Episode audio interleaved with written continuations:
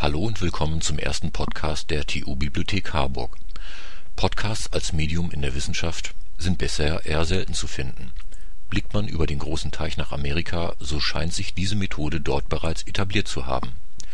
Bisher haben wir Sie zu den aktuellen Themen mit dem Newsletter Bib Aktuell sowie der Rubrik Neuigkeiten auf unserer Homepage und per RSS-Feeds informiert nun kommt also ein neues Format dazu und wir sind selbst gespannt, ob und wie Ihre Reaktionen darauf sein werden. Heute haben wir vier Themen, die von Mitarbeitern der Bibliothek vorgestellt werden. Der erste Beitrag kommt von Oliver Maarens. Dort geht es um Letterheinz, einem Online-Spiel der Bibliothek. Etlef Stabenau stellt danach einen neuen Service vor.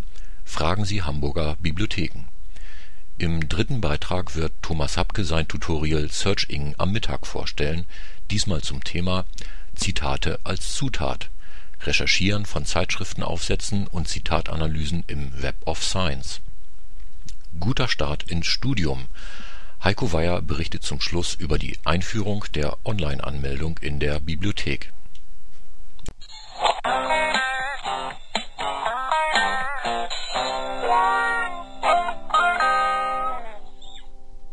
Seit Ende September kann in der TUB auch gespielt werden. Der Bücherwurm Heinz hat sich bei uns eingenistet und kann von dem Spieler durch 50 Level gesteuert werden, in denen er allerhand Buchstaben einsammeln muss, um damit seinen Gegnern, wie zum Beispiel Gespenster, Spinnen und sogar Drachen, zu entkommen. Durch die Buchstabensammlung werden Worte wie Linux oder Serviceplatz gebildet, die nach ihrer Vervollständigung Heinz ins nächste Level katapultieren das Spiel stammt ursprünglich von der Firma Wilder Jäger, wurde von uns an die lokalen Gegebenheiten angepasst.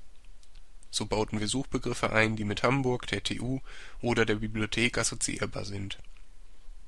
Wilder Jäger passte für uns auch die grafische Gestaltung des Spiels an und brachte einige Elemente unter, die in unserer Bibliothek wiedergefunden werden können.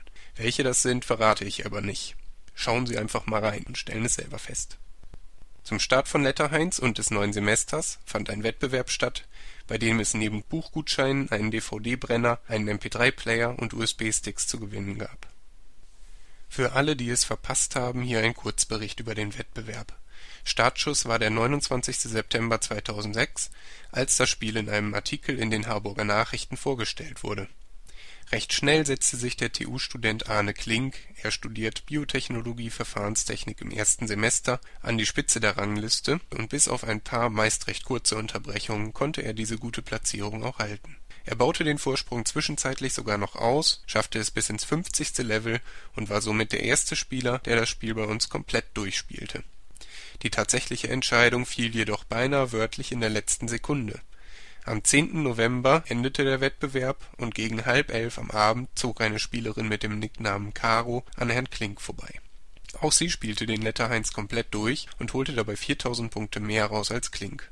Ebenfalls in letzter Minute versuchte Konstantin Möller, TU-Student von Bau und Umwelttechnik im ersten Semester, eine Spitzenposition zu ergattern er schaffte es auch tatsächlich auf Platz 4, allerdings beendete er das Spiel erst am 11. November um 0 Uhr und damit eine Minute zu spät, um es in die Wettbewerbsauswertung zu schaffen. Ein früher erlangter Spielstand verhalf ihm aber zumindest zum siebten Platz. So ging der erste Letterheinz-Wettbewerb sehr knapp aus. Die ersten Preise gingen an folgende Spielerinnen und Spieler, genannt werden hier die eingetragenen Nicknamen. Platz 1, ein externer DVD-Brenner, ging an Caro Platz 2, ein USB-Stick mit MP3-Player, ging an Arne Klink. Platz 3, einen normalen USB-Stick mit 512 MB Kapazität konnte Sandra mit nach Hause nehmen und Platz 4, ein USB-Stick mit 256 MB Speicher, haben wir an Bares ausgegeben. Wir fragten Herrn Klink bei der Preisverleihung, ob er sich ärgere, im letzten Moment den ersten Platz verloren zu haben. Er antwortete darauf, dass ihm der zweite Platz sogar noch lieber wäre, da er noch keinen MP3-Player hätte, aber schon einen DVD-Brenner die Plätze 5 bis 10 bekamen einen Gutschein für die Auswahl von Büchern aus unserem Bücherflohmarkt-Fundus. Auf dem Bücherflohmarkt verkaufen wir einmal jährlich ausgesonderte Bestände. Die Resonanz auf unser neues Angebot von Seiten der Preisträger war überwiegend positiv. So erwähnte einer, dass das Spiel zwar recht lange dauern würde, aber man hätte ja zwischenzeitlich Gelegenheit, noch etwas anderes zu machen, zum Beispiel Abendbrot zu essen, und den Browser einfach eine Weile offen stehen zu lassen bei einem der Preisträger sprang der richtige Suchtfaktor allerdings nicht über. Er meinte, das Spiel sei auf Anhieb zwar ganz witzig, würde aber bei wiederholtem Spielen langweilig. Wer diesmal nicht mitgespielt hat, der kann natürlich auch ohne Wettbewerb sein Glück versuchen und trainieren, denn der nächste Wettbewerb kommt bestimmt. Seit Oktober ist das erste gemeinsame Projekt aller großen Hamburger Bibliotheken online. Es handelt sich um den Dienst Fragen Sie Hamburger Bibliotheken.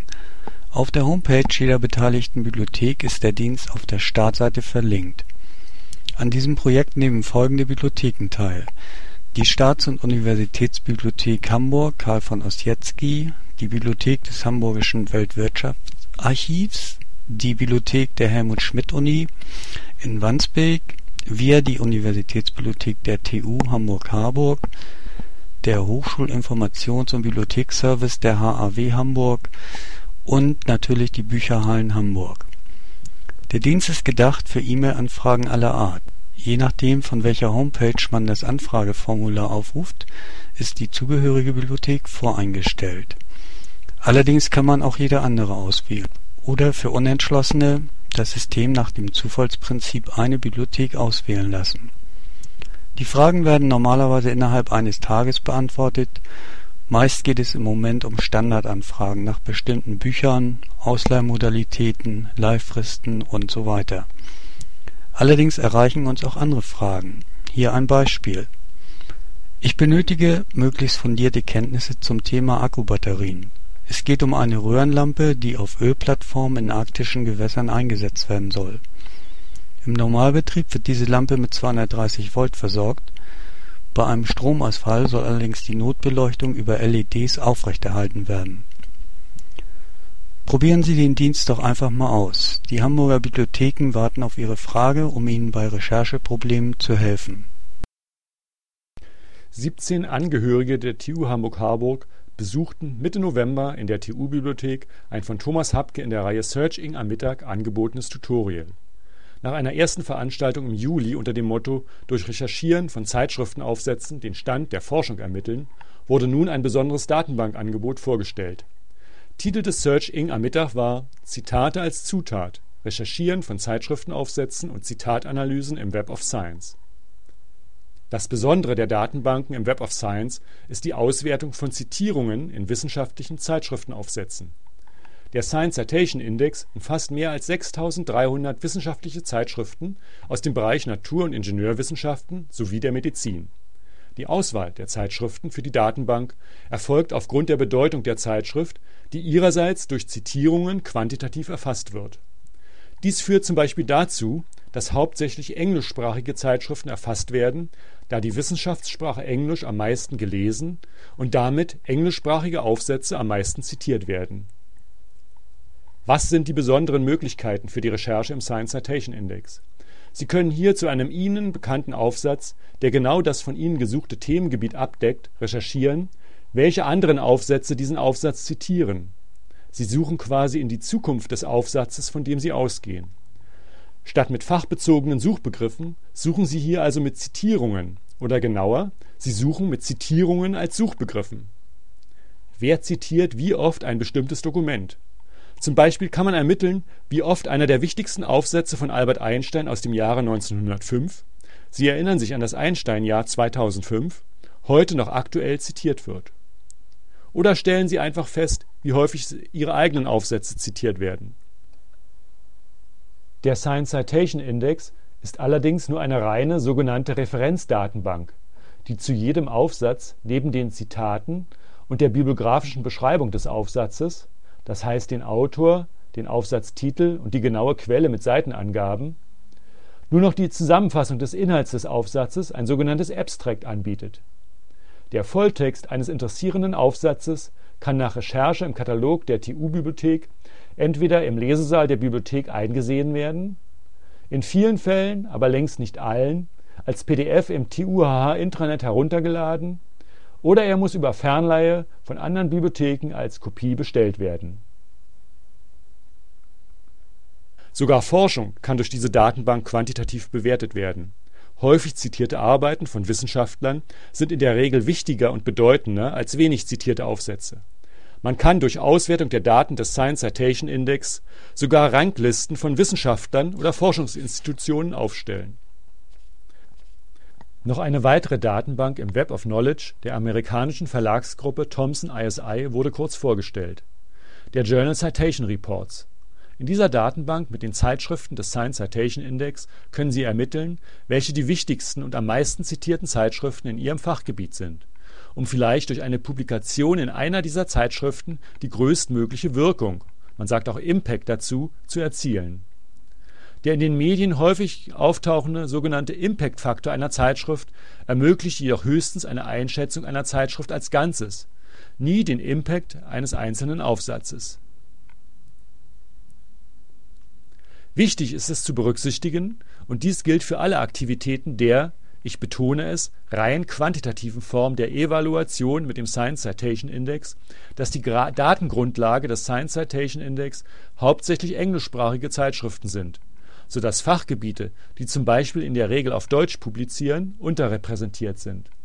Zudem sind die Zitiergewohnheiten unterschiedlicher Fachgebiete, zum Beispiel hinsichtlich der Geschwindigkeit beim Publizieren, oft sehr unterschiedlich so dass ein Vergleich von Zeitschriften, Wissenschaftlern oder Institutionen nur im Rahmen eines Faches wirklich sinnvoll wäre.